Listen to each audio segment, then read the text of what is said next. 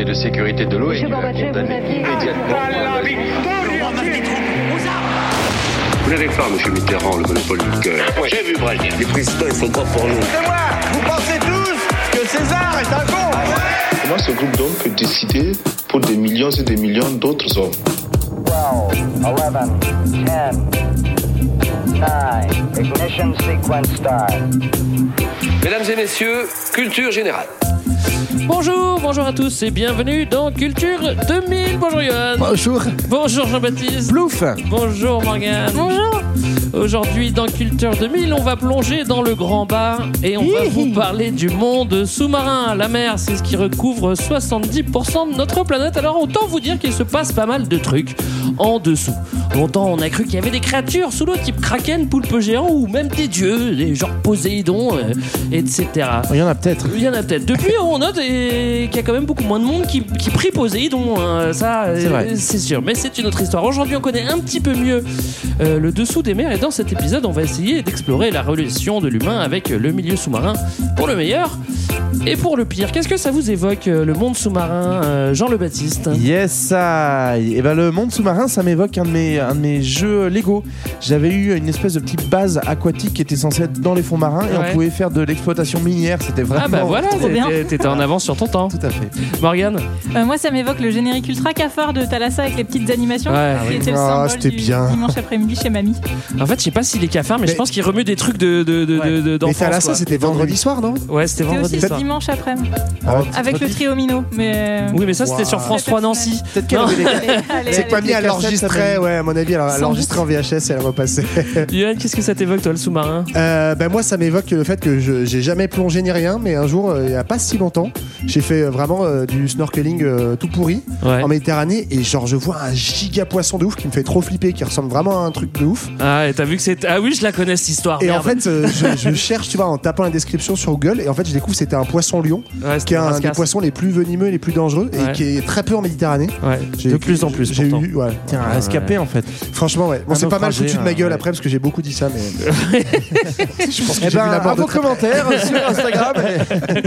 Super. Alors, pour mieux comprendre le milieu sous-marin, on va aller faire euh, une petite balade sous la mer. On s'en doute, hein, dans la première partie, on va d'abord voir comment les humains ont exploré ce milieu, euh, qui est plutôt difficile d'accès. Ensuite, on va voir euh, ce qu'on a trouvé et ce qu'on en a compris. Pas tout, on va voir ça. Et puis, dans une dernière partie, on va voir comment les humains influencent le milieu, qui régule pourtant à 80% le climat sur Terre. Voilà le programme.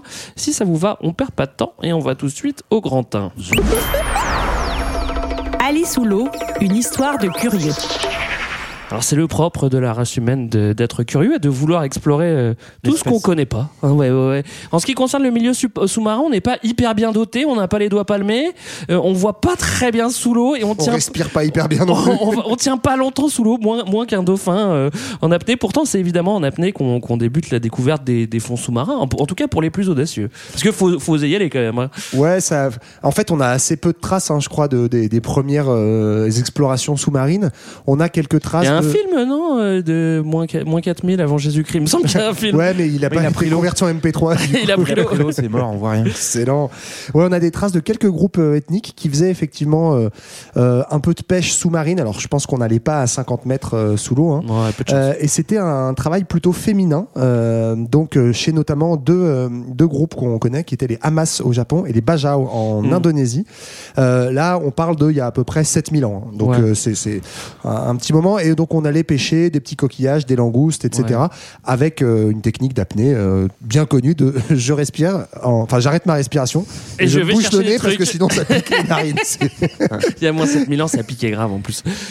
Et alors c'est pas mal, mais on voit pas grand chose. On aimerait bien, on aimerait bien comprendre ce qui se passe sous l'eau une fois qu'on on retient sa respiration. Et heureusement, en moins 322, il y a Alexandre Legrand qui crée un truc incroyable.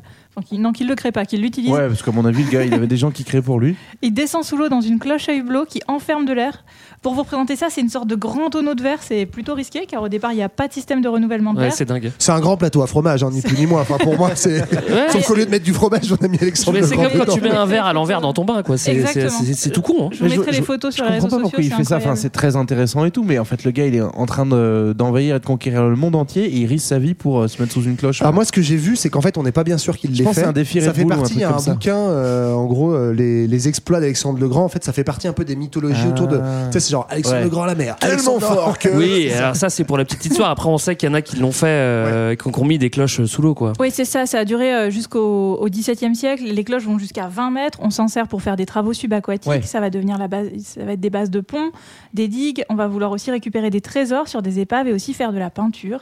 On peut aussi finalement y mettre plusieurs personnes. Mm, mm, ce qui C'est une grosse cloche. C'est une Non, grosse bah ouais, cloche. ouais, ouais, non, Mais mais, c'est assez dingue un- parce que tu fais des travaux, les- tous les travaux au début Et il y a bien un 19e, moment, tu dois soulever ta cloche pour Eh poser ben voilà, ta alors, pierre. Eh ben je oui. me posais la même question Mais bien parce sûr. que j'étais là en fait ça marche pas et ben en fait Mais tu sors. c'est que c'est ça en fait dans les cloches t'avais des mini cloches individuelles en fait des genres de Ah. casques hublots qui étaient reliés à la cloche et tu pouvais sortir grâce à ça donc en fait on avait une cloche et un petit scaphandre parce que sinon je voyais effectivement pas comment tu pouvais faire une Eh digue ben, non, des après, il y en avait hein. qui descendaient aussi en, apnée, quoi, tu vois. Bon, euh, dangereux, à pas, refaire, hein, attention. Bon, je crois qu'il y a d'autres trucs après. hein. Après les cloches, justement, là, tu as, parlé de, de scaphandre et, euh, et c'est ça qui Ah, voilà, va se passer. La, la technologie va un petit peu euh, avancer.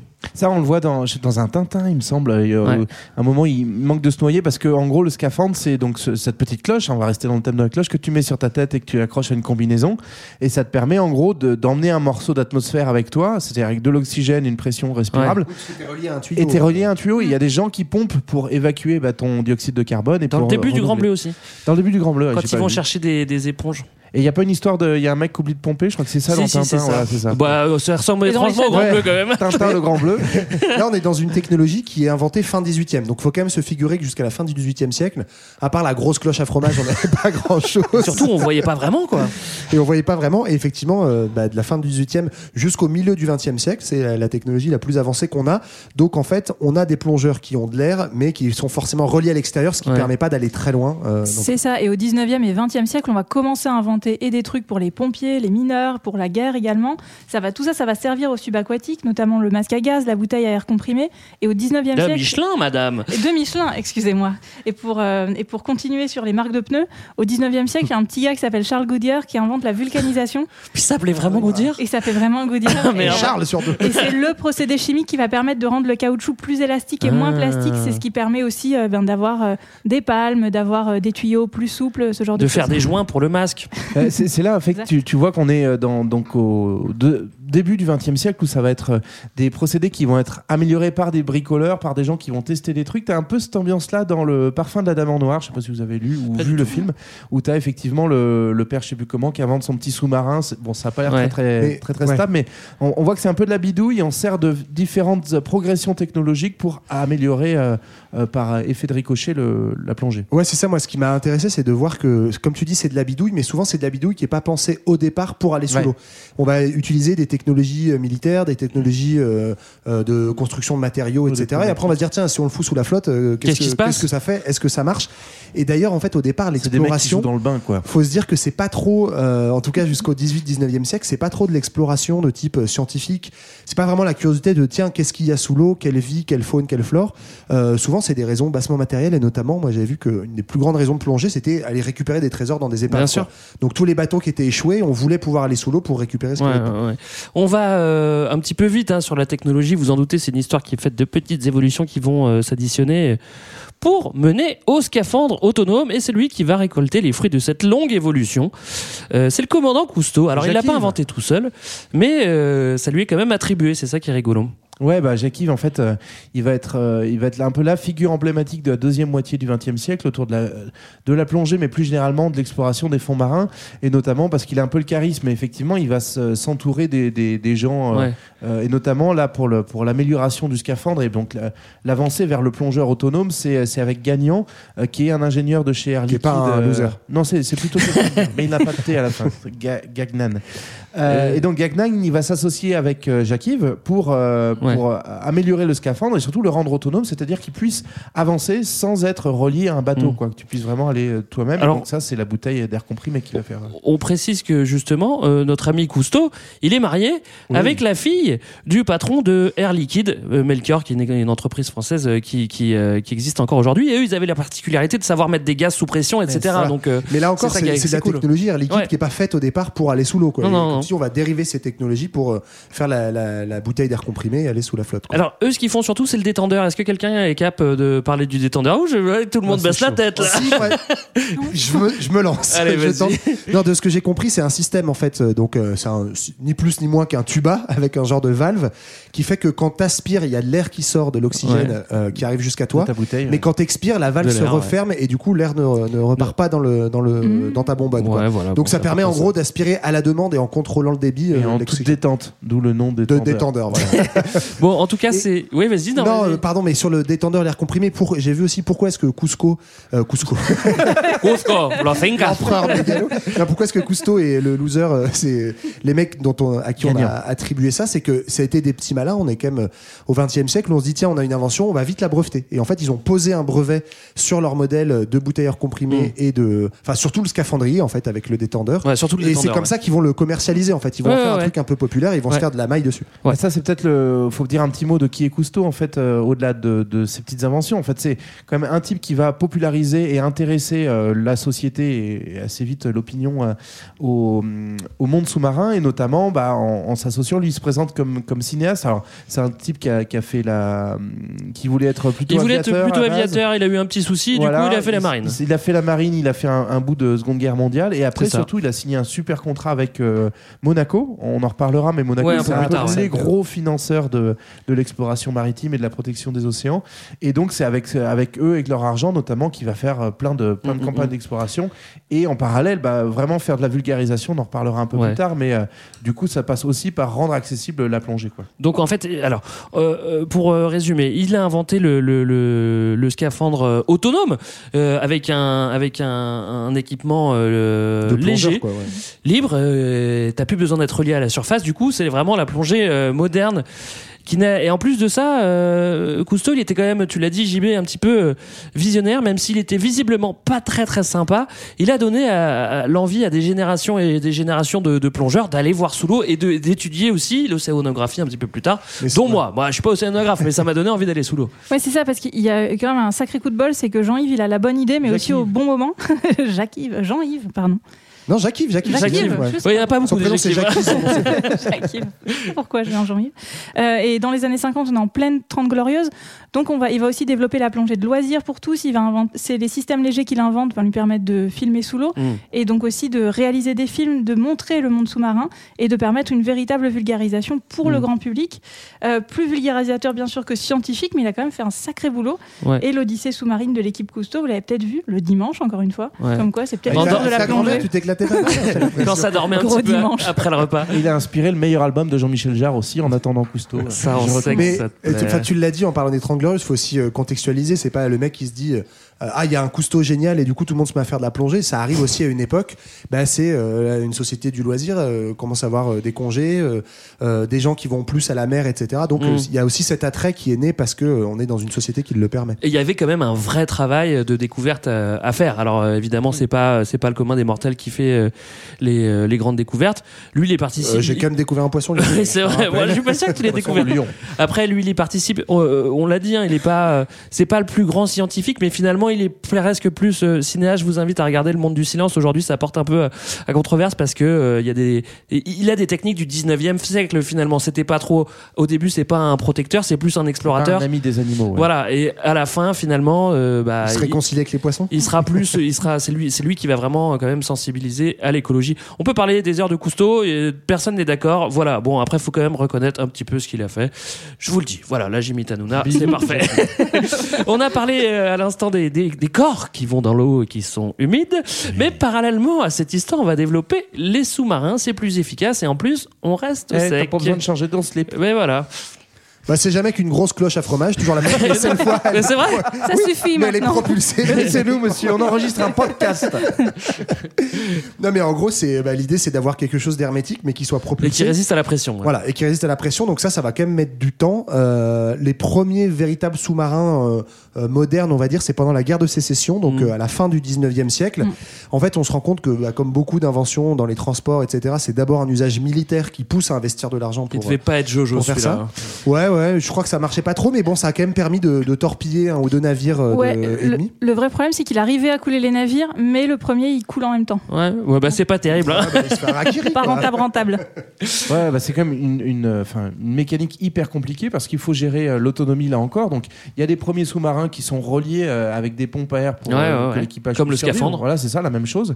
Euh, après, on va commencer à du coup euh, bah, rendre autonome, c'est en créant notamment des générateurs d'oxygène, Ouais, Euh, mais aussi se- devoir se pencher sur la question de la pression parce que plus on descend euh, sous l'eau, plus en fait la, la colonne qui est au-dessus de, colonne de d'eau, nous, euh, là, ouais. euh, la colonne d'eau s'ajoute à la colonne d'air et donc la pression est de plus en plus forte et on ne peut pas résister. En fait, nos corps sont pas faits pour. Donc il faut une coque euh, suffisamment solide pour résister. S'il est en bois, ça marche pas. En tout Bah, cas, pas en Ça profondeur. marche pas longtemps. Pas longtemps.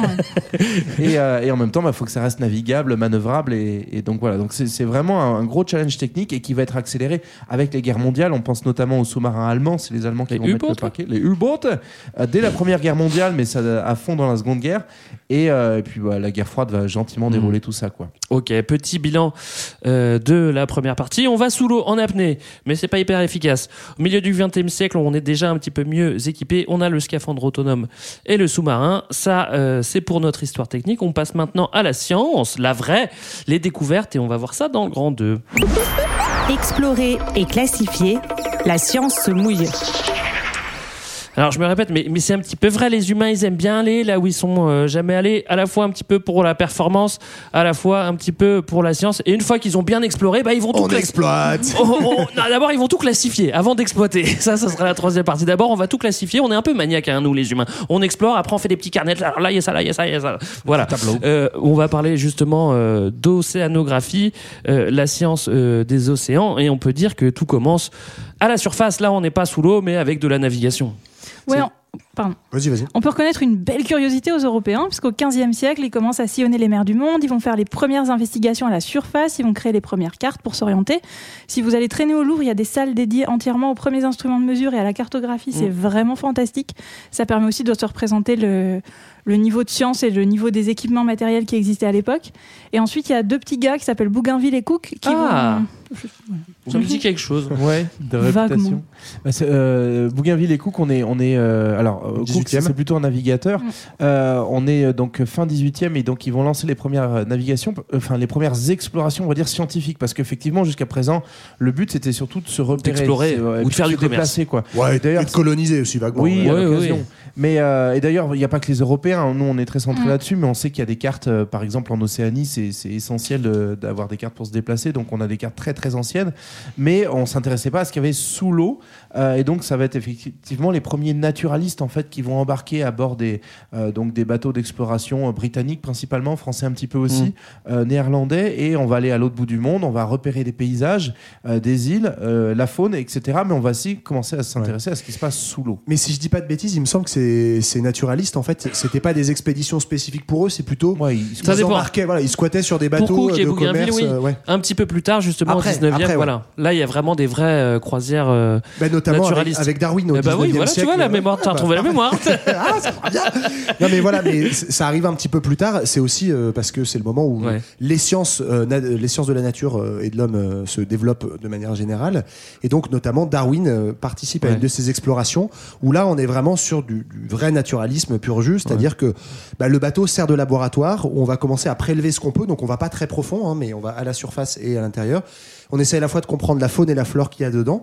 Et puis, bah, c'est le début tout doux hein, de ce qu'on va appeler plus tard l'océanographie, mais on essaie de comprendre aussi quand même pardon, les histoires de courants marins, comment ça fonctionne avec les vents, les Mmh. alizés, etc. Et ça, c'est notamment le- la grosse avancée de l'expédition euh, Challenger qui Alors, va donc celle-là- faire fin 19e. Ouais, celle-là, c'est celle vraiment qui Là, va voilà, lancer l'océanographie. C'est ça, c'est le, le moment fondateur de l'océanographie comme science, une science qui, qui va mêler en fait différentes approches qui existaient jusqu'à présent, notamment effectivement, tu le disais, comprendre euh, la, la question des courants marins parce que c'est essentiel à la navigation, mais aussi à, à la pêche pour pouvoir récupérer les, les bancs de poissons. Et au climat, on commence à comprendre, ça a un lien avec Ouais, le qu'il y a climat. des liens effectivement. Effectivement. Et, euh, et puis la, la question des marées. Donc en fait, on va regarder tout ça. Notamment, bah, ils vont jeter des bouteilles à la mer pour voir dans quelle direction vont Mm. les bouteilles.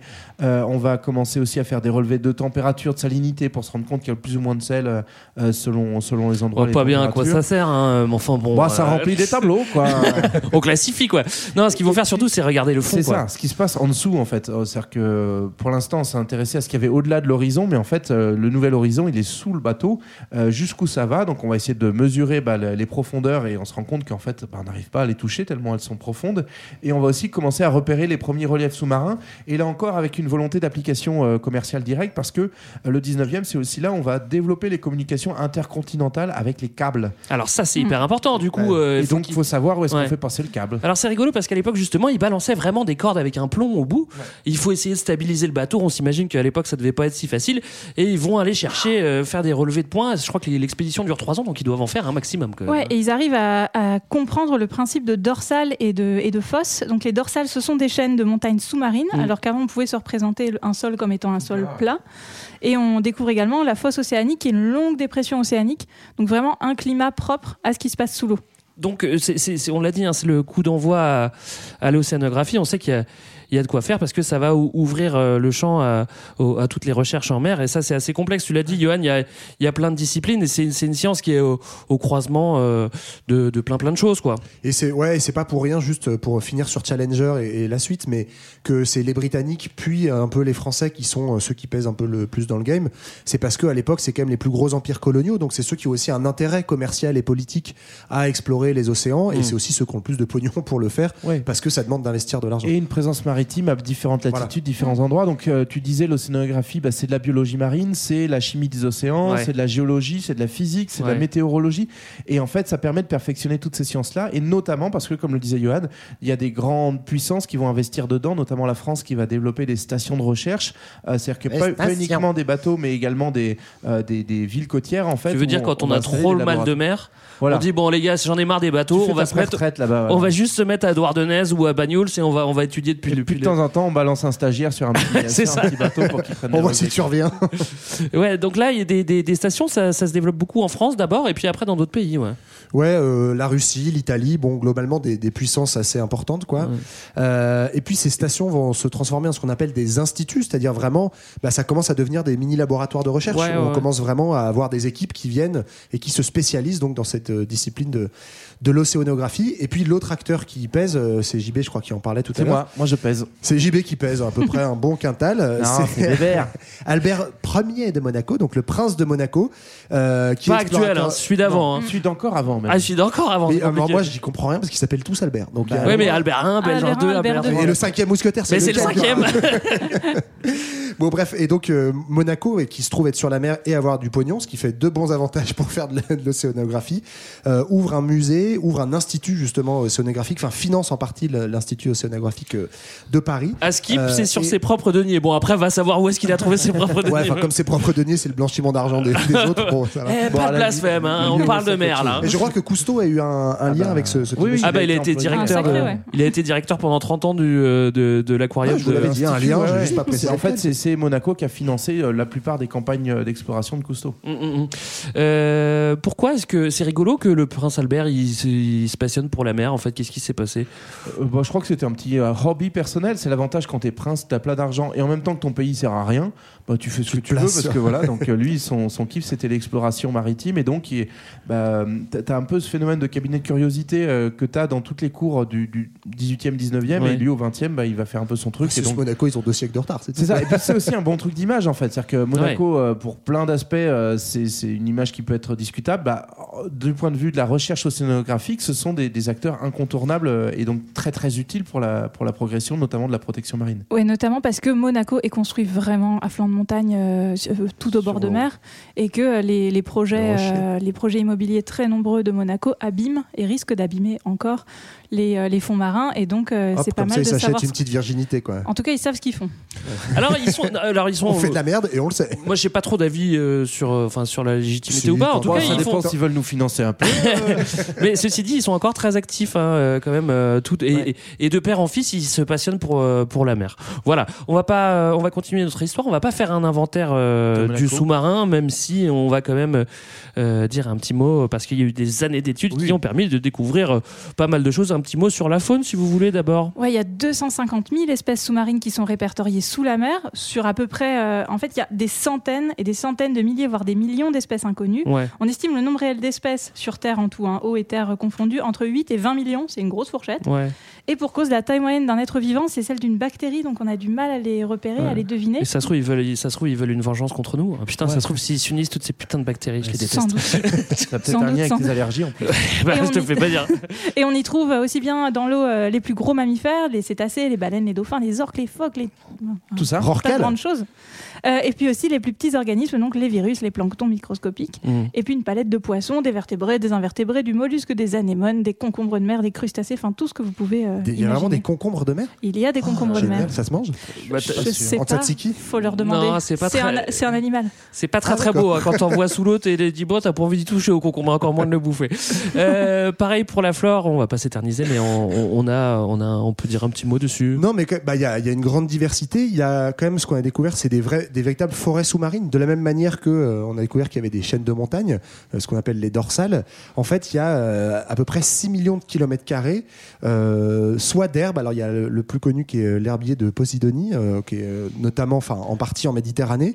Et puis euh, Ouais, C'est le truc dégueu qui te colle aux jambes. C'est les grandes Ouais, herbes, ouais. c'est des c'est enfin c'est des herbes que quand tu mets la tête sous l'eau t'as pas envie d'être dedans. Ouais, c'est quoi. ça, voilà. Ouais, mais moi je que- j'arrive, j'aime bien maintenant être dedans. Je suis Sauf dans, que ça crée quand même l'élément. un, un écosystème énorme et tu as aussi carrément la, ce qu'on a, la forêt de kelp où là c'est des algues énormes qui ressemblent si vous regardez les photos euh, Ouais. on dirait euh, la, la toundra quoi, on dirait vraiment des, des énormes arbres Euh, et ça c'est plutôt donc quand on se rapproche des pôles donc vers les eaux froides et évidemment bah, c'est euh, une, une flore qui a un rôle très important dans les écosystèmes et pour nourrir notamment euh, toute, euh, toute la vie toute la faune quoi. Alors justement sur cette flore, euh, on la connaissait de façon assez limitée parce que ben, on a du mal à explorer, mais c'est surtout que euh, on, on- tel que on la considère, notamment les algues, c'est jusqu'à 200 mètres euh, sous l'eau parce qu'au-delà la lumière n'arrive plus à, à Ouais. pénétrer, donc il n'y a plus de photosynthèse possible. Sauf qu'on s'est rendu compte que il y avait une vie sous-marine beaucoup plus intense, enfin en tout cas beaucoup plus euh, différente au fin fond du fond du fond du fond. Et donc du coup c'est l'occasion de regarder un peu comment ça se passe. Le fond marin, on en parlait tout à l'heure, euh, donc c'est pas du tout plat. En fait c'est euh, des crevasses, c'est des montagnes, c'est tout plein de choses.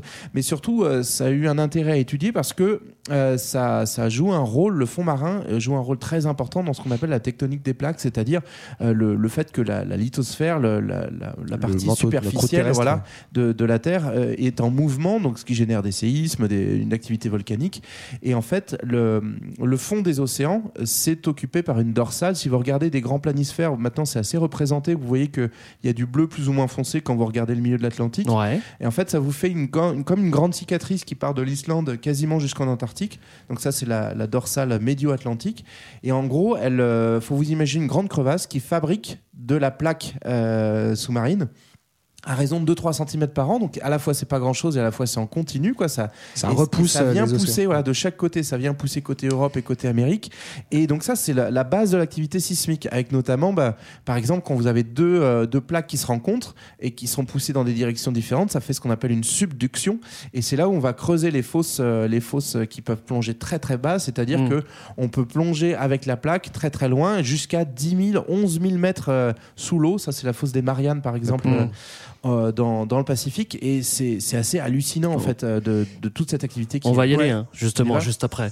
Non, vas-y. Ouais, juste pourquoi ça a un rôle aussi, ce truc-là dont parle JB euh, avec la faune, c'est que notamment cette activité, on pourrait dire volcanique sous la, sous la mer, C'est du feu sous la mer quoi. ben ouais, en fait, ça crée notamment ce qu'on appelle les cheminées noires, c'est des sources hydrothermales, donc c'est Cheminée noire, ça fait un peu New Age. hein. ouais, ça fait flipper, on en reparlera de ça. Et donc en fait, qui sont des sources d'eau très chaude, mais aussi pleines de soufre et de minéraux. Et de. Et en fait, on a découvert que, parce qu'on se disait, mais comment ça se fait qu'il y ait de la poiscaille Est-ce que juste ils bouffent les restes de résidus euh, de bactéries, d'animaux qui descendent euh, en dessous Et en fait, ça, ça crée ce qu'on appelle la chimiosynthèse, c'est-à-dire des mini-bactéries qui arrivent à créer de l'énergie, non pas avec la lumière du soleil, mais avec le soufre. Mm. Et y a, c'est, en gros, il y a des grosses recherches scientifiques au-dessus, euh, là-dessus aujourd'hui, parce que ce- ça pourrait être aussi une nouvelle forme d'énergie qu'on maîtrise évidemment On pas du tout. Et ça, c'est très intéressant. Je vous propose maintenant de, de prendre un petit peu notre temps et de nous accompagner, les amis, dans une descente mètre par un mètre euh, vers les abysses. On va partir de la surface et descendre, vous le savez maintenant, à 11 000 mètres. Euh, vous allez voir, c'est très très profond. Petit sondage déjà. Et on est tous déjà montés dans un avion. Vous êtes montés dans un avion Oui. Oui. Donc un avion, ça vole à peu près à L'avion, 10 000 mètres d'altitude. Voilà, 10 000 mètres. Euh, merci Jean-Baptiste, très bonne Ça chanson. fait quoi l'avion? Ça vole à 10 000 mètres. Ah oui. Ça vole à 10 000 mètres et euh, on sait que nous on va aller descendre jusqu'à 11 000 mètres sous la mer. Vous êtes descendu, vous savez à peu près à combien vous êtes descendu déjà ou pas? 11 000 Un bon 2 mètres, je pense. 2 mètres, ouais. 2 max. mètres, ok. Et toi Johan, 2 mètres aussi 2-3 mètres Allez. 5 peut-être. 5 mètres, ok. Ouais, Bon, toujours mieux que tout le monde. Allez. Eh ben non, moi je suis descendu toi à 30 t'es fait- mètres. Et 20 mètres en apnée, les amis. 20 Oh. mètres en apnée, ouais, ouais. Bon, dans une, dans une fosse, mais Ah, bref. c'est là où le, ouais, ton accident, tout ça, c'était ça. Ouais, c'est ça. Donc on va démarrer de la, de la surface. On est à la surface, il fait beau, on a nos palmes, les amis. Qu'est-ce qu'on fait? Eh ben, on descend. Hein. C'est pas très agréable sur Terre, les palmes. Ben non. Donc on va sous l'eau et avec euh, les palmes, on peut descendre tranquillou. Alors euh, tranquillou, moi non, hein. mais en plongée loisir, on peut considérer qu'on peut atteindre euh, 30 mètres Ouais. de profondeur. Papa, maman, peut- tout le monde peut descendre. Voilà, alors 30 faut quand même faire gaffe si on a un système cardiaque un peu un peu compliqué parce Ouais. que ça accélère les risques d'AVC et de euh, ouais c'est ça. de- Attention. voilà. Moi, je trouve ça déjà flippant, faites pas ça franchement, euh, d'aller à 20 mètres. hein. Oui, parce que t'es descendu à 5. Mais peut-être Non, que mais tu- je dis 5, j'en sais non, on, y a- on va descendre à ouais, 11 000, hein, ouais, il y a- c'est- Johan. de pression. euh, les gars, hein. tu Les mecs, ils se font péter Non les oui, tympans, des les machins. de palier en fait. ça-. Tu dois te pressuriser. Te... Ouais. Ouais. à- Tu dois faire gaffe à la pression et remonter euh, doucement pour pas que tu aies des bulles d'azote qui se coincent dans tu- ton sang et à ce moment-là, tu peux crever. voilà. Euh, de 0 à 200 mètres, c'est ce qu'on appelle. La zone photique. Tu, tu très bien, Morgane. Exactement, où la lumière se diffuse encore. 90% de la vie marine y vit. Parfois, à moins 30 mètres, on retrouve un greg qui plonge. Oui, oui, ça arrive. Euh, mais là, il y a encore de la vie. Et Ouais. donc, donc c'est plutôt cool en fait. Pour l'instant, ça va. Il y a un intérêt. à. Et c'est aussi, Ça alors on dit 90% de la vie marine, je pense que c'est aussi Connu 90% de la vie connue. Ouais. Et en fait, c'est là où tout ce qu'on se représente comme espèces qui vivent sous l'eau, elles vivent dans cette zone-là parce qu'il y a encore de la lumière et donc il y a potentiellement de la photo. Ouais, c'est luxuriant, C'est disons. C'est luxuriant. Et puis il y a de la photosynthèse. Mais déjà, tu sais, en fait, euh, en dessous de 40 mètres, et ça commence déjà à s'amenuiser. bien sombre. ouais. Bref, le record d'apnée, no limite, no limite, c'est comme Jacques Mayol qui descendait avec, euh, avec euh, le petit Ah ascenseur là. T'as le droit à un petit, une petite ficelle qui te guide Ouais. pas quoi. Alors non, c'est carrément un ascenseur qui te descend. hein, Ok. Donc euh, c'est Qui c'est t'aide très à aller dangereux. plus vite, C'est- quoi. C'est euh, c'est interdit aujourd'hui. Enfin, c'est plutôt interdit parce qu'il y a eu trop d'accidents vu que tu es complètement dépendant du matériel. Aujourd'hui, les, les gens descendent à la palme. Mais en, le record d'apnée, le mec qui est descendu en apnée, il est descendu à 214 mètres. Donc Ouais. là, on est à noir, 214 quoi. C'est mètres. bien. On va bien, continuer à descendre. Ouais, loin. on pourrait aller plus bas parce qu'en fait, jusqu'à 330 mètres, c'est là où on a la limite de plongée bouteille. Ouais, d'accord. Au-delà, il faut un sous-marin. D'accord. Donc on va continuer en Il faut sous-marin. un sous-marin parce que la pression devient trop forte Mm. et donc Ouais. du coup ta combinaison de plongeur euh, solo te suffit pas. Il faut que tu aies une coque Ouais. en acier ou en tout cas en matériau euh, solide qui te, qui te protège. Et en plus de ça, les mix d'air euh, sont euh, différents Ouais. et tu mettrais trop de temps à remonter parce que celui qui, celui qui descend à 330 mètres, il descend très très vite à 330 mètres. Après, mais 8 heures à remonter parce Ah ouais. qu'il faut qu'il. 8 heures ça Ouais, je sais pas exactement, c'est très doit long. attendre par Il doit palier, attendre tous ses paliers, ouais. il du fait coup, des- il peut, il, quoi, il bouquine en attendant il- Bah, je sais pas, mais. Il joue à la Game Boy. C'est Ah, dangereux. Et en plus, il fait des mélanges d'air avec du nitrox, du machin. Ah, bon, bref, ouais. c'est- c'est très très technique. Voilà, nous on s'en fout, on va continuer en sous-marin, hein, ça va être beaucoup plus simple. hein. Euh, on va rentrer dans les mots qui font flipper. De moins de 100 à moins 1000 mètres, c'est la zone crépusculaire. D'ailleurs, ça va faire de plus en plus peur. hein. Bon bah là globalement il fait noir quoi. Ouais, bah ouais. Il fait noir et quand même si ce qu'on peut dire c'est que en on, on a découvert ces zones-là assez récemment hein, dans la deuxième moitié du XXe siècle. On pensait pendant très très longtemps que c'était des zones euh, hors de vie en fait hors de toute vie et on découvre qu'il y a quand même des animaux qui font méga flipper certains qui sont phosphorescents qui génèrent leur la propre petite lumière ampoule devant eux là. ouais c'est ça Ouais, sont- ça c'est flippant, c'est Voilà. c'est des- vraiment science-fiction quoi. ouais c'est des poissons qui font flipper ouais Après, ce qui est marrant aussi, c'est que c'est une zone du coup où, euh, bah, par exemple, s'il y a des tempêtes au-dessus, bah, tu le sens plus. quoi. C'est-à-dire que t'es tellement bas que t'es même plus Ouais. euh, gêné Plus par des courants. courant, Enfin, J'imagine qu'il y a d'autres courants qui existent, mais ce sont des, des couches nettement Ouais, inférieures. en même temps, tu te sens déjà tellement seul qu'en plus, si tu te prenais la, la tempête en haut, bref. Son mal de mer disparaît. On fait, ouais, on fait une petite pause dans la zone crépusculaire et on remonte en 1930. C'est là qu'on va y aller pour la première fois. Ça, c'est Ah oui. assez dingue. 1930. hein. ouais c'est ça c'est le, le premier bathysphère donc le, bathysphère en fait c'est un, un genre de Boule de un flipper. genre de ouais de boule sous-marine c'est comme une cloche à fromage. Mais non, c'est dans Dragon Ball. Pour ceux qui connaissent Dragon Ball, c'est vraiment la, la, la capsule Ouais, des, la- des- des guerriers de l'espace, quoi. C'est la, la, la Pokéball en fait. C'est une Pokéball aussi, ouais. C'est une ça. boule. Et donc en fait, elle est, euh, je crois qu'elle est faite sans soudure justement pour que ça Ouais. résiste à la pression et que ça pète pas. Euh, on atteint en 1930 930 mètres de profondeur et c'est seulement en 1960 qu'on va améliorer le, le machin, qu'on va appeler ça un bathyscaphe. Et là, euh, on va on va descendre, on y viendra beaucoup plus. Ouais, allez, on continue. On arrive maintenant dans la zone de minuit. On a dit que c'est que des noms qui font flipper. Ouais, hein. minuit, ça, va, zone de minutes, t'as un peu l'impression que c'est la teuf quand même. C'est la semi-tough, ouais. Ça Il fait fait un peu fin du 4 monde. degrés. Partout. Il n'y a plus de lumière. Ouais. Les animaux dépendent des On restes dirait qui Nancy tombent. en fait. Ça suffit maintenant. Comme- a- Attends, ré- répète ça, parce que ça, c'est intéressant, les, les- les restes qui tombent. Alors, les que- animaux dépendent des restes d'autres animaux qui vont et des restes de plantes qui vont tomber de la surface pour se nourrir. La vie est plus rare, enfin Mm. estimée plus rare en l'occurrence, et ça devient de pire en pire et en tout cas de plus en plus compliqué à étudier. Plus on va descendre Ouais. dans la future Alors, zone. On va justement arriver, on va bientôt toucher le fond. euh, on arrive vers les euh, moins 4000. Euh, si tu as fait de la plongée bouteille, on l'a dit, c'est euh, 3380 mètres plus bas, donc il reste un petit peu, un petit peu de, un petit peu de chemin. Et là, on touche le fond de la plaine, en fait, de la Les plaine c'est abyssale. Mm. Ouais. C'est le, c'est le fond moyen, quoi, en gros, de l'océan. Ouais. euh, la zone abyssale, euh, qui, est, euh, qui est une plaine et qui est immense. hein, je crois qu'elle fait pratiquement 20 fois la Russie. Euh, et c'est une zone en fait, on a très peu été, et je crois qu'il n'y a pas grand chose à y voir. C'est vraiment de la toute petite matière organique. En fait, tout ce qui s'est décomposé, qui est descendu et qui n'a pas été bouffé par euh, les charognards en cours de route, Ouais. ça, ça tombe au fond, en fait, et ça, fait, ça donne le mélange de matière euh, organique et euh, de matière Ça euh, fait une espèce de minérale poudre. qui est posée au fond. ouais. C'est un méga cimetière, en fait, là. Après, il y a peut-être des trucs hyper cool, genre la ville de Jar Jar Binks ou des trucs comme ça, tu vois. Ouais, et ou le l'Atlantide. Titanic. Ou l'Atlantide. Ouais, ouais. Et le Titanic, 4000, oui, effectivement. Ouais, Titanic, il Titanic, il est un peu plus haut, non euh, Bah, il est à moins 4000, mais 4000, c'est ouais, dans au début de la zone faut, abyssale. faut s'imaginer que ce fond, cette plaine, elle est pas homogène. Hein, Ouais, effectivement, il y a des, des variations de, On est sur un plateau, quoi. de, superficie, mais effectivement, le, le Titanic, lui, s'est abîmé à cet endroit-là. euh, Mais il y a encore un petit peu de vie quand même. Mais là, on est quand on parle de vie, effectivement, c'est de la bactérie, c'est du virus, c'est de la Mm. micro micro vie. Ouais, et puis en météo des mers, pour vous donner le petit point météo, on est à moins 1 et moins 2 degrés à peu près. Euh, parce que lorsqu'il y a du sel, l'eau peut se transformer en glace en dessous de zéro. Et donc plus il y a de sel, Restez plus le liquide. point de congélation, Ouais. voilà, rester liquide, plus le point de congélation est bas. Donc il y fait vraiment, en plus, très froid. Ouais. C'est ce qui manque. très froid et très salé pour pas être dans le dur. Donc t'es quand même. euh, C'est Ouais. top. Bah, tu ressembles à une morue en fait, globalement, une morue salée quoi pour faire. Alors, à ça. savoir, C'est c'est pas gentil, y mais d'accord. bah non mais très froid, très salé, moi c'est ce que ça m'évoque. C'est vrai qu'il n'y a aucun être humain qui a mis sa, ce- ce- sa main à, à moins 4000, En dessous de zéro, euh, sa main dans l'eau à ce moment-là. Euh, Il y, a des- il y a des squelettes, on l'a dit, on a dit qu'il y avait des bouts qui tombaient, qui faisaient une espèce de poudre, et c'est ça qui est un petit peu euh, que certains animaux peuvent manger, mais des fois il y a des plus gros bouts euh, qui tombent.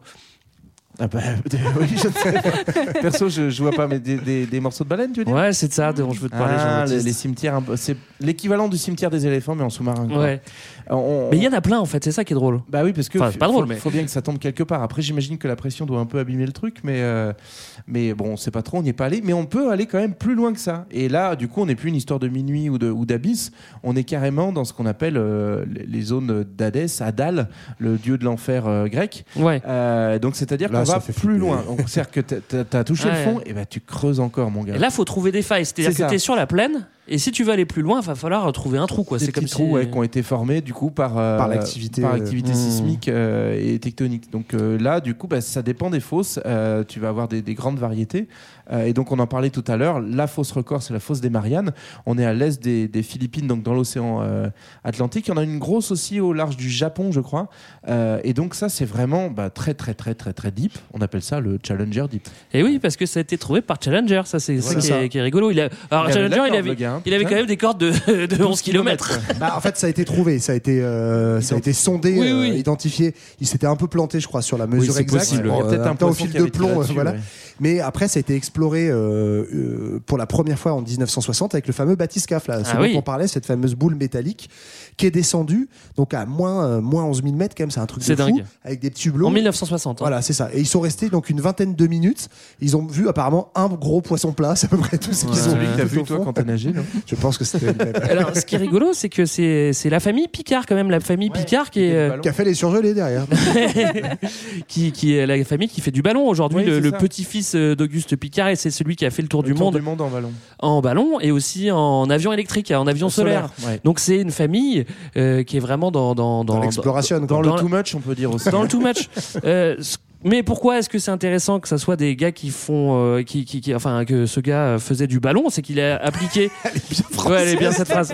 Il a appliqué les principes du ballon au sous-marin avec euh, du lestage et, et des ballasts qui remplit, qui, qui, qui euh, et qu'il vide pour pour se bouger dans l'eau. Quoi. Ouais, c'est, assez inté- Push intelligent. it to the limit en fait. hein. Voilà. Euh, Challenger Deep. Voilà. Euh, est-ce que c'est très visité Challenger Deep? Bah, par James Cameron quand même, hein, c'est pas rien. Ah, pourquoi?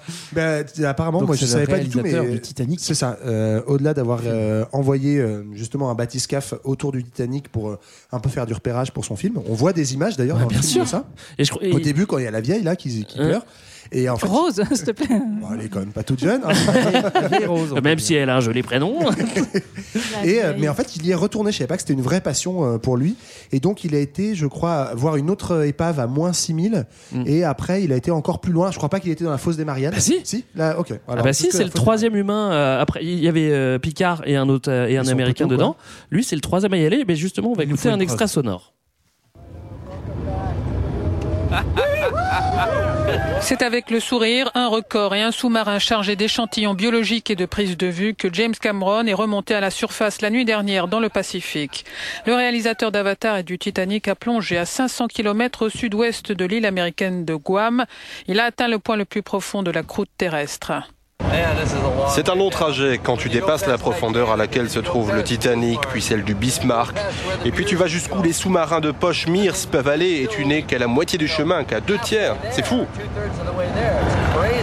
C'est à bord de ce submersible que le cinéaste canadien a pu descendre jusqu'à 10 898 mètres de profondeur, jusqu'au fond de la fosse des Mariannes, connue sous le nom de Challenger Deep, une zone qui n'avait été atteinte qu'une seule fois, en 1960, par deux hommes.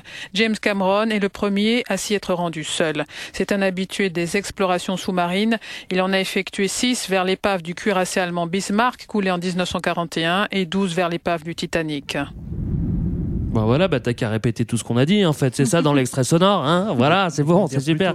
Ah, ça c'est impressionnant. Mais bon, tu, tu sens que c'est un petit sport où il faut avoir et du temps et des sous. Quoi. Ah oui, parce que C'est euh, marrant. y a- il y a- Comme l'exploration dans les, dans les étoiles, tout ça, quoi. Il y a d'un, justement un quatrième qui va y aller après James Cameron. C'est un peu l'Elon Musk du, euh, des, des, des fonds fonds marins, marins. qui est un milliardaire aussi. Ouais. Ouais, je crois que c'est un peu le. Donc c'est Victor euh, Vescovo et donc bah, il renouvelle hein, la descente à 11 000 mètres. Alors lui, il voit, il voit quatre nouvelles espèces et aussi un bout de plastique. À qui 11 000 fait, voilà. mètres. Bonne nouvelle C'est vraiment On est là Tout est bon quoi. C'est bon signe ça. Euh, bon bah voilà, on a été jusqu'à 11 000 mètres au fond On du peut remonter continent d'Adès. Du coup, alors, On remonte. s'il fallait 8 heures pour remonter de 300 mètres, Putain, ouais. on se retrouve dans 6 semaines. Euh, allez bye bye. Non, euh, qu'est-ce qui reste à découvrir Euh, Pas Bah, mal tout, de en choses. fait, hein, hein. ouais. Ouais, globalement, parce que c'est à chaque fois c'est des petits points qui ont été explorés. euh, je sais pas combien de pourcentage ça peut représenter. Pas beaucoup. Bah 5 à, on estime qu'on a 5 à 10% des fonds marins qui sont connus Mm. en réalité, donc on en a cartographié une partie, mais exploré bah, pratiquement pas, parce que on l'a dit, ça coûte très cher et en fait ça- là à ce niveau-là, c'est plutôt des exploits de, de- effectivement de Mm, mm. milliardaires, de mecs qui ont envie de se faire kiffer. Mais la conclusion qu'on peut avoir de ça, c'est que l'immense partie de ce qui est sous la mer, en fait, nous est encore inconnue. Mm, mm, mm. Alors, on vous a pas parlé des courants, de la chimie, euh, ni de la météorologie, euh, qui font pourtant partie de l'océanographie. On, s'est focus sur, sur le dessous. Puis il y a Fred et Jamy qui l'ont fait très très bien fait aussi. Vous pouvez taper euh, océanographie. hein, voilà. Bilan de ce grand 2. On a la technologie pour aller sous l'eau et y faire des trucs. On a touché le fond de la mer. On a percé pas mal de secrets sur les océans. Il en reste. Le moment d'attaquer ce milieu naturel et de lui tordre le bras pour notre propre confort. C'est le grand 3. L'humain sous l'eau, un super prédateur. Ah, il faut reconnaître aussi qu'on est les meilleurs pour exploiter les ressources d'un milieu, ça c'est vrai, on peut s'applaudir, bravo, bravo, bravo. On peut commencer euh, bah, déjà ce qu'on fait euh, très logiquement, bah, c'est pêcher sous l'eau, hein, évidemment, et, et on le fait depuis très longtemps. Oui, pas de surprise, les humanos pissent. Pisse, pisse dans l'eau depuis qu'ils existent. Mais pas que.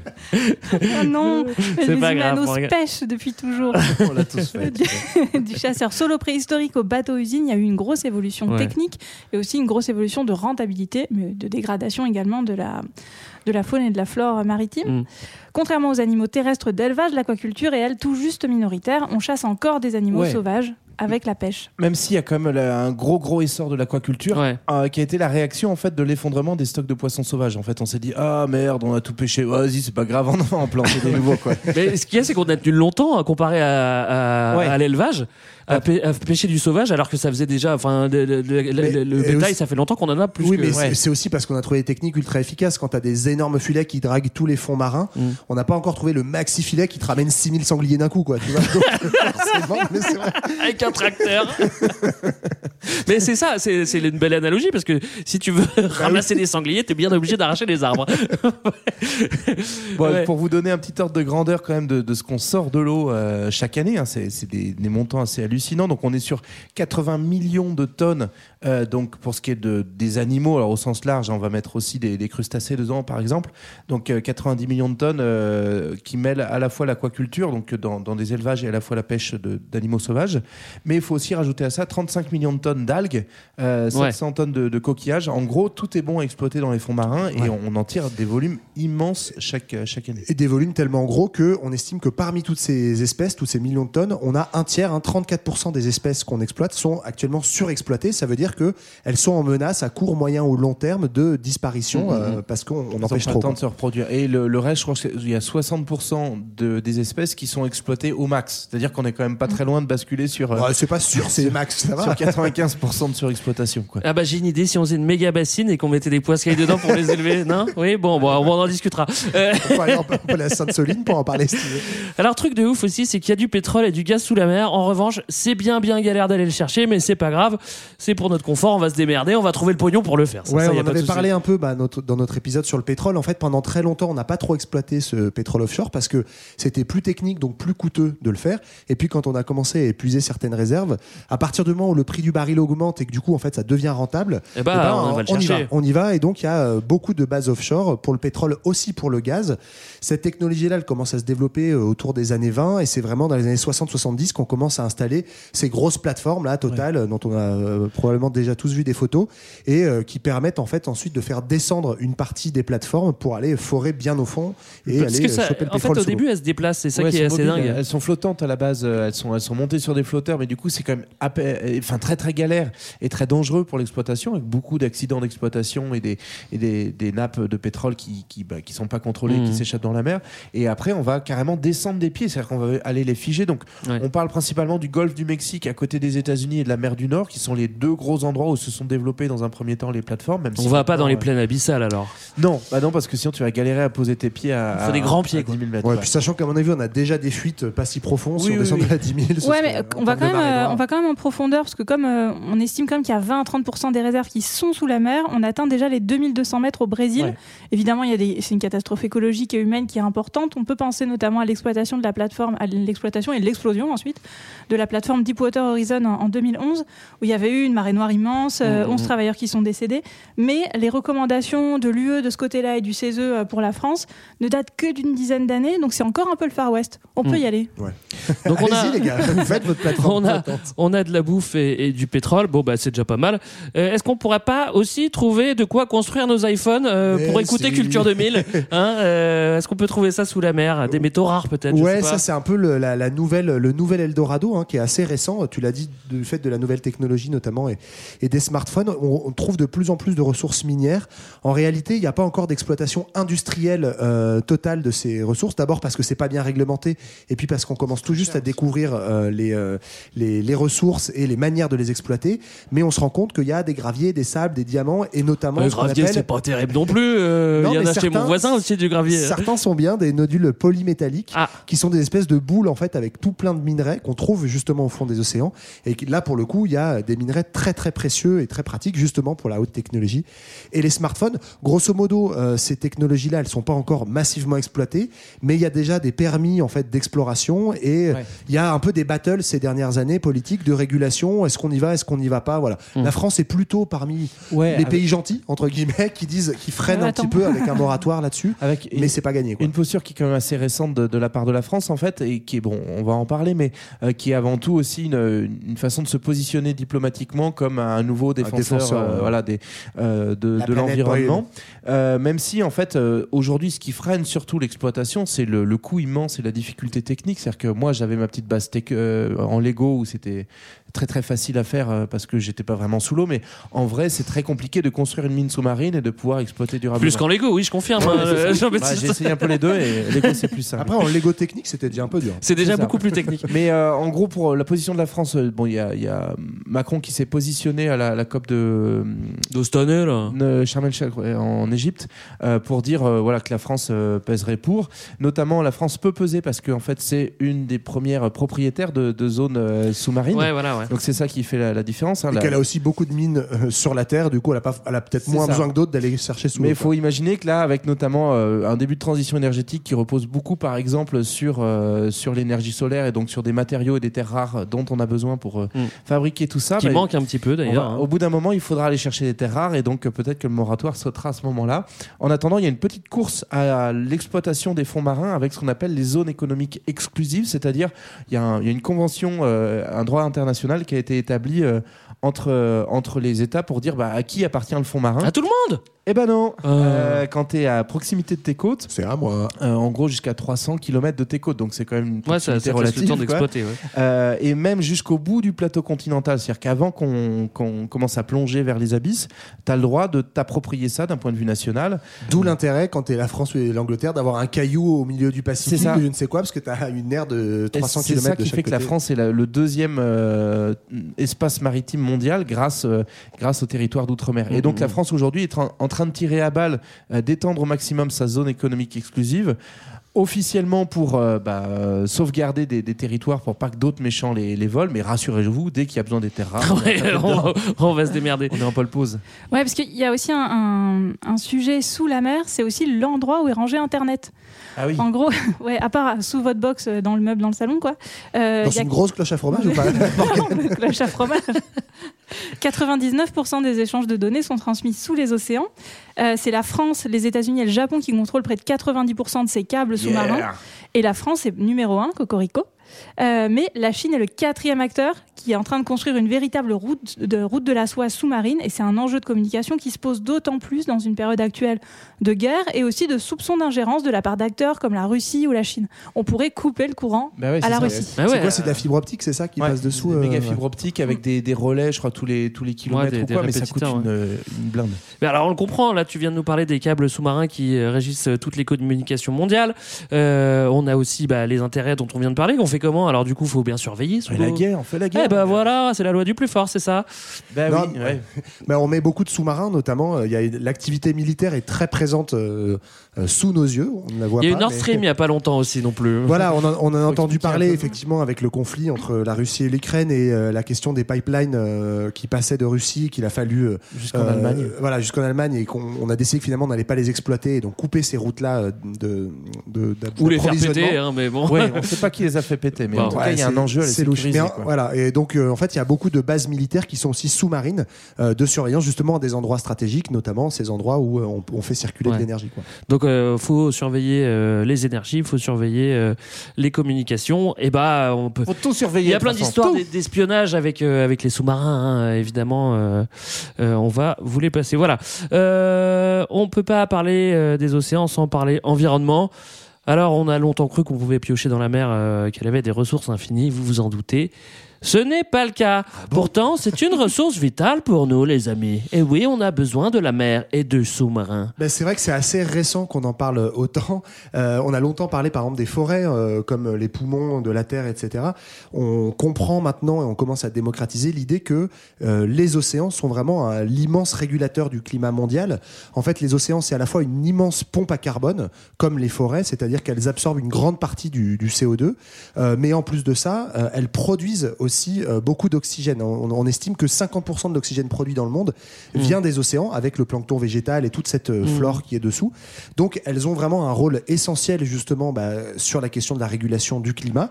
Et puis, il y a aussi évidemment les courants marins euh, qui vont aller réguler la température. Le Gulf Stream notamment, qui est un courant dans l'Atlantique, euh, enfin Pacifique et Atlantique, qui est très important et qui en fait euh, bah, indique quelles sont les zones tropicales, les zones chaudes, les zones froides. Et on se rend compte que le changement climatique, il crée aussi des, des perturbations des courants marins et que s'il y a des, des- des transformations des courants marins, ça peut de manière brutale. C'est pas des trucs progressifs en fait. Gulf Stream, il, exi- il a existé des moments dans l'histoire où le courant s'est brutalement inversé. Et là, je vous, je vous décris pas comment ça va pas se passer parce que je le sais pas, mais aussi ça va être Non, chaud. Non, euh, on plus- plus- Avec les périodes de glaciation, il y a aussi la, la question de la, de la fonte des banquises et de la, de la salinité de l'eau euh, de mer qui du coup est perturbée à chaque fois que, en gros, la- l'eau actuellement des océans est en train de se réchauffer, donc ça perturbe à la fois la biodiversité des océans, mais aussi sa capacité à capter le CO2 et à le retenir. C'est-à-dire que de la même façon qu'on a aujourd'hui des, des terres euh, gelées qui relâchent du CO2 en masse. On a euh, ça dans les océans avec du coup Mm. du, du gaz carbonique qui va sortir à balle. Quoi. Ouais, je- c'est ce que- on s'en rend compte, euh, Jean-Baptiste. Euh, Il y a aussi, bon, plus simplement, c'est vrai que c'est euh, la, la mer, elle est pleine de ressources. On l'a dit, euh, on bouffe, euh, on a à manger. Il y a, il y a des ressources pharma- pharmaceutiques. Il y a certains poiscailles qui servent à faire des. euh, J'adore dire ça comme ça. Il y a certains poiscailles qui servent à faire des Ça médicaments. combien à son âge moyen quand on utilise le mot poiscaille Je ans. sais pas, à mon avis, ça me fait très vieillir d'un coup. Et puis simplement aussi des espaces de loisirs, et on l'a dit, bon, bah tout ça, euh, c'est menacé. On... Bon, j'imagine que vous êtes au fait de, de, de, de toutes les menaces. Si vous voulez, on peut en, On peut en dire quelques mots quand Oui, même, parce allez, que je suis pas sûr qu'on soit au fait de tout. Le plastique, c'est un truc dont on C'est parle. beaucoup. fantastique. Ah non, alors pas non. Alors non, c'est- pardon. C'est plus fantastique. Il y a le fameux continent de plastique, c'est le surnom qu'on lui a longtemps donné, qui a été découvert en 1997 et qui est euh, globalement un, un territoire au milieu des océans qui fait à peu près trois fois la taille de l'Espagne, donc c'est quand même pas rien. hein, euh, qui en fait, en Mais on peut construire dessus ou marins- pas Je peux toujours pas compris en fait. non, on peut pas construire. Par contre, c'est là où tous les déchets plastiques des océans, du fait des courants, en fait, arrivent à. le- Ouais. le Il y en a plusieurs en fait. hein. Il y, a- il y en a une très grande dans le Pacifique, mais on en compte une dizaine. Oui, celle dont je parle, c'est la- euh, c'est ouais. le, plus grand. Mais Et donc c'est une soupe de microplastique quoi. Tu mets ta main dedans, c'est Voilà. pas très agréable. Donc évidemment, au-delà d'être moche, en fait, c'est surtout, bah, c'est terrible pour les écosystèmes sous-marins, pour les poissons, que ça rend malade, etc. Donc ça menace pour euh, nous. les espèces. Il y a un si autre. tu manges du poisson, il y a de fortes chances que tu bouffes du microplastique à un moment. Oui, c'est ça. Oui, d'autant que les microplastiques en tant que tels, on sait qu'ils se dé- que les, dé- les plastiques se dégradent en microplastiques, mais on ne sait pas si on arrive à dégrader complètement les microplastiques. A priori, pas, et donc Mm. on les réingère. Tout le monde les réingère. Vous en avez plein compris, votre euh, pipi. Euh, C'est vrai, si si. Mais comme après, on, Morgane urine dans l'eau, bah, du coup, ça revient dans Comme les l'océan. pêcheurs d'ailleurs. Je pensais qu'on avait dit qu'on n'en parlerait pas. C'est vrai, c'était tabou. Et après, il y a des trucs euh, plus gluants et moins agréables, euh, notamment le pétrole qui crée des marées noires et des accidents. Ouais. Ça, on en Ouais. voit partout. On voit aussi euh, des choses plus euh, graphiques, on va dire, comme par exemple des conteneurs euh, de, qui sont abandonnés en, en mer. Mm. Euh, donc, par exemple, les centaines et les centaines de téléphones Garfield. Oui, oui, je connais cette histoire. les- Qu'on a vu En revenir Bretagne. en Bretagne, exactement. C'est rigolo et en même temps, c'est vraiment des centaines Ouais, de c'est téléphones Ouais, en il y plastique. a une grosse pollution pareil au micro, au microplastique, euh, des, des petites billes qu'on utilise un peu comme le polystyrène euh, pour, euh, pour l'emballage ou pour. euh, vous savez, quand vous Ah, achetez un jouet silica. et qu'il y a un truc voilà, pour, que, pour pas qu'il prenne l'humidité, il y a des petites boules en plastique dedans, Mm. bah, on en a retrouvé des tonnes et des tonnes. On suppose qu'il y a un conteneur qui, qui a été perdu dans la Manche et qui s'est vidé. Et en fait, bah, ça, c'est des trucs qui sont à la fois bah, de la pollution réelle, mais aussi effectivement de la Mm. mise en danger de la biodiversité. Après, ça, c'est pas de peau, parce que des fois, c'est arrivé que ce soit de la coke, comme ça, Ouais. qui soit retrouvé. non, mais c'est vrai, des kilos de coke qui s'échouent sur les. Alors là, je ne cautionne pas du tout, euh, Johan. hein. Il y, a, il y a un autre type de pollution dont on parle moins quand même et qui est vraiment flippante. Moi, je trouve c'est la pollution sonore. La, la question de, euh, euh, en fait, toute l'activité, notamment maritime, des transports, mais aussi l'activité industrielle euh, dont on parlait, l'extraction euh, euh, de pétrole, etc. Et en fait, ça fait une situation de harcèlement permanent et de stress de la vie sous-marine qui est telle que, par exemple, on commence à comprendre qu'une partie des cétacés qui s'échouent ou, par exemple, qui remontent sur la Seine, dont on parle ces dernières années, etc., c'est très probablement en fait des, des animaux qui sont tellement harcelés, tellement en situation de stress, qui veulent sortir de l'eau, sauf qu'en fait s'ils sortent de l'eau, ils meurent, et donc ils se retrouvent comme ça échoués sur les côtes. Et ça n'a pas juste un impact sur euh, les vertébrés, les gros poissons, etc. Y compris, on se rend compte que cette pollution sonore qui crée des vibrations, en fait, ça a un impact sur euh, les planctons, les arbres, le- les arbres, les algues, pardon, qui sont en fait sensibles aux vibrations pour s'orienter ou pour venir se planter dans le sol. Et donc ça c'est complètement invisible comme pollution et ça perturbe tous les écosystèmes. Mm, mm. Alors les, les, les mesures euh, mises en œuvre, on... bon, c'est pas fulgurant, on peut quand même en Non, parler un bah, petit peu, fait, même si on en a un. Bon, On a une progression aujourd'hui de notamment des, des solutions techniques pour dépolluer, alors sortir le plastique par exemple. euh, donc on a maintenant notamment des, des grandes euh, initiatives, souvent privées d'ailleurs, associatives, qui, euh, qui sont menées pour ramasser au maximum le plastoc. Le problème c'est que bah, on a un problème euh, systémique où de toute façon le plastique que tu retires de la mer dans 10 ans il y est de nouveau parce qu'on ne sait pas Ouais. le- Parce on qu'on sait aura pas bien gérer, quoi, c'est ça. Et, euh, et donc ça, c'est, on a quelques solutions qui permettent d'améliorer les choses, mais on, on sent que en gros il y, a un- il y a un problème général de, bah, de production de, de plastique qui, euh, qui amène forcément à ces pollutions-là. Après, l'autre grosse mesure de protection, c'est celle qui concerne la biodiversité, les mesures contre la surpêche. Mais là encore, en fait, on est sous-outillé à fond les ballons parce que, euh, notamment pour les mesures de quotas de combien de poissons on tire de l'eau, on, on se repose sur le déclaratif des États. Donc personne n'a envie de déclarer qu'il a, qu'il a tiré trop de baleines de l'eau parce que c'est interdit. Donc on sait que c'est très très largement sous-estimé et très très dur à surveiller. Euh, Aujourd'hui, on a réussi à réguler davantage la pêche dans les zones côtières, mais le problème c'est que maintenant la surpêche est dépla- déplacée vers les hauts fonds avec l'arrivée des bateaux-usines qui peuvent tirer en, en quelques semaines euh, l'équivalent d'une année de pêche pour de la pêche artisanale et donc qui vident à fond les océans. Donc euh, là, il y a un vrai problème de contrôle politique Ouais. en fait, d'a- d'action politique. C'est pas Compliqué, des moyens techniques qui me manquent. Mm, mm, mm. Vous voulez rajouter autre chose? Non Eh ben, on va terminer sur une note un petit peu plus euh, positive.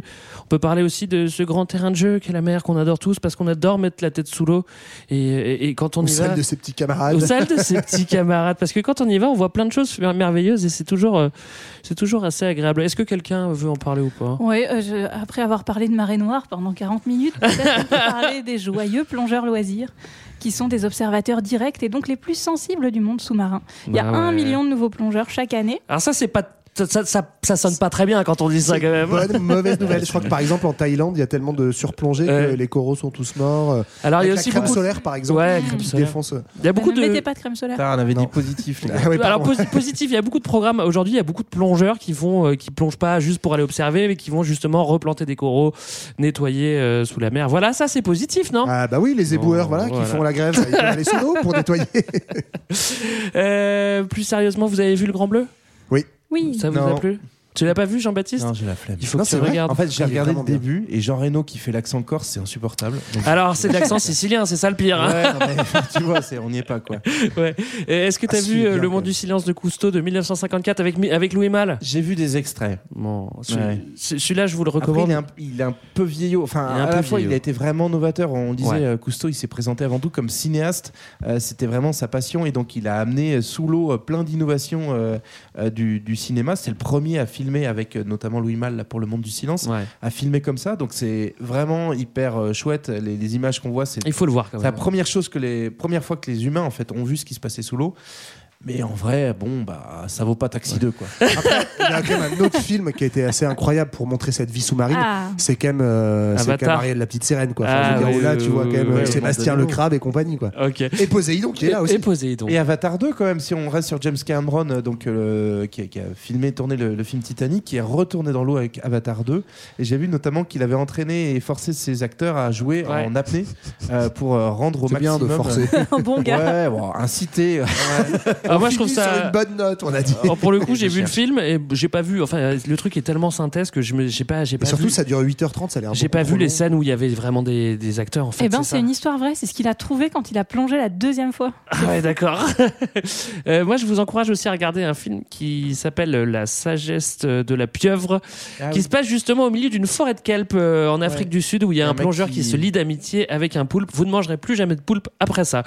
Voilà, Jean-Baptiste. Dernière petite chose, on est quand- rentré depuis 2021 dans la décennie pour les sciences Ah sociales. bah oui. Oui, parce qu'en fait, on se rend compte que le, le- le fond de notre problème, c'est à la fois notre méconnaissance et la- la- la- l'absence de volonté politique pour agir euh, pour tout ça. Et donc, du coup, l'ONU a dé- décidé de, de faciliter le financement des sciences océaniques pendant 10 ans qui viennent. Si vous avez des sous en trop, n'hésitez pas à leur verser. Mais Sur- surtout, voilà, le but, c'est c'est quand même de- de d'avoir une meilleure connaissance pour aussi mieux agir sur la Mmh. Et protection. surtout, des ce qui est une bonne nouvelle, c'est qu'en général, l'ONU décide un truc en grande pompe, bah ça fait rien.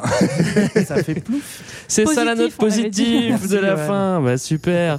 Euh, les amis, c'est la fin de notre épisode. On espère que ça vous a plu, que ça vous a donné envie, envie d'enfiler des palmes pour aller nettoyer le fond, les fonds sous-marins euh, de votre plage préférée. Mais n'oubliez pas qu'il vous reste 11 000, 11 000 mètres à aller nettoyer. Ça va être un petit peu long. Nous, on se retrouve. Ça, c'est le grand bleu, tout à fait, Eric Serra. Nous, on se retrouve dans deux semaines pour un autre épisode. D'ici là, vous nous réécoutez, vous nous lisez, vous nous écrivez, vous nous faites des bisous. Nous, on se quitte en musique avec Eric Serra. À dans deux semaines. Bye, bye, bye. Salut